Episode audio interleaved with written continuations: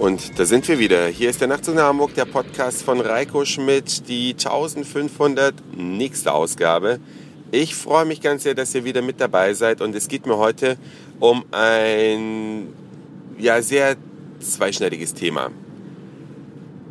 Es gibt seit vielen Wochen Gerüchte in der Hinterhand und keiner kann und will das natürlich bestätigen aber vielleicht hat sich der eine oder andere gewundert im Fernsehen, als es noch in der Debatte um Christian Wulff ging, dass da häufig in den Talkrunden im Fernsehen Leute saßen, die äh, Wulff ein bisschen verteidigen wollten und die immer so Andeutungen machten, ja, dass die Gerüchte, die kursieren, absolut geschmacklos sind und dass die Presse da zu weit geht und, und, und, und, und. Also es ging immer in die gleiche Richtung und jeder fragte sich, neben den gegen Christian Wulff erhobenen Vorwürfen, was könnte denn da noch gemeint sein?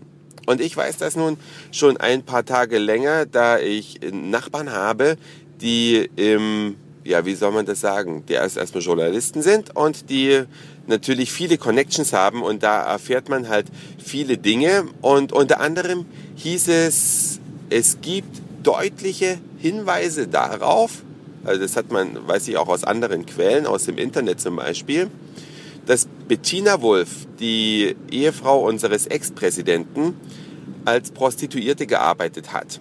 Und wenn ihr in Google mal Bettina Wulff eingebt, dann ist einer der ersten Vorschläge, die Google selbst macht, Bettina Wulff, Prostituierte. Angeblich soll sie in einem Club in Osnabrück geheiratet, äh, geheiratet nicht, sondern gearbeitet haben. Ich will nicht über die Umstände des Kennenlernens von Christian Wulff und der Dame spekulieren. Ich will auch gar nicht äh, sagen, so war es, weil ich es gar nicht wissen kann. Aber mittlerweile trauen sich alle so ein bisschen aus ihren Löchern auf Facebook kursieren unzählige Bildchen, Hinweise, Andeutungen, die darauf hindeuten, dass eben Frau Wolf äh, diesem Job mal nachgegangen ist. Und ich finde, selbst wenn es so war, es ist ein Beruf, ja, der sozialversicherungspflichtig ist und es ist letztlich im 21. Jahrhundert ein ganz normaler Dienstleistungsberuf, ja, der ja auch von nicht wenigen in Anspruch genommen wird.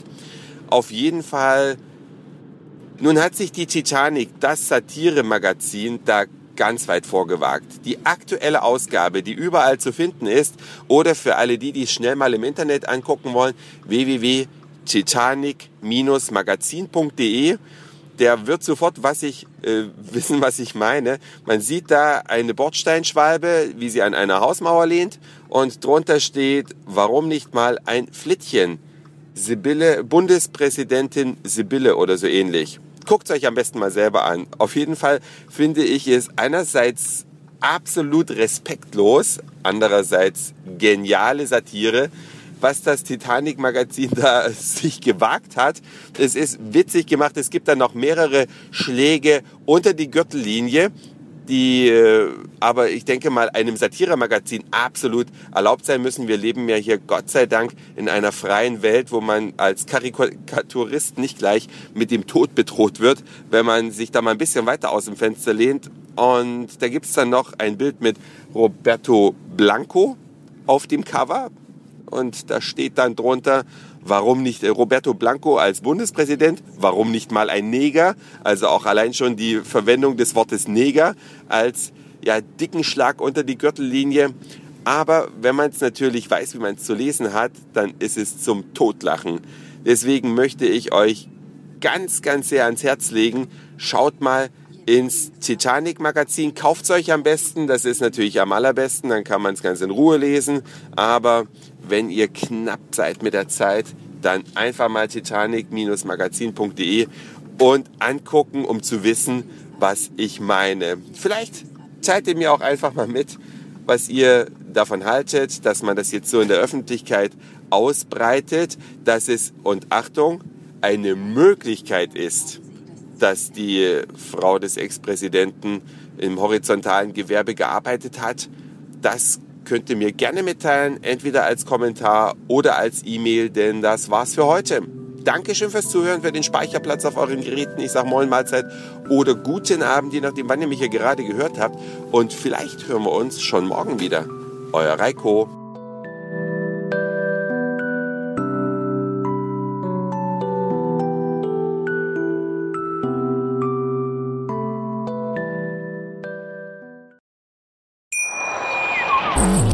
Schatz, ich bin neu verliebt. Was? Da drüben. Das ist er. Aber das ist ein Auto. Ja, eben. Mit ihm habe ich alles richtig gemacht. Wunschauto einfach kaufen, verkaufen oder leasen. Bei Autoscout24. Alles richtig gemacht.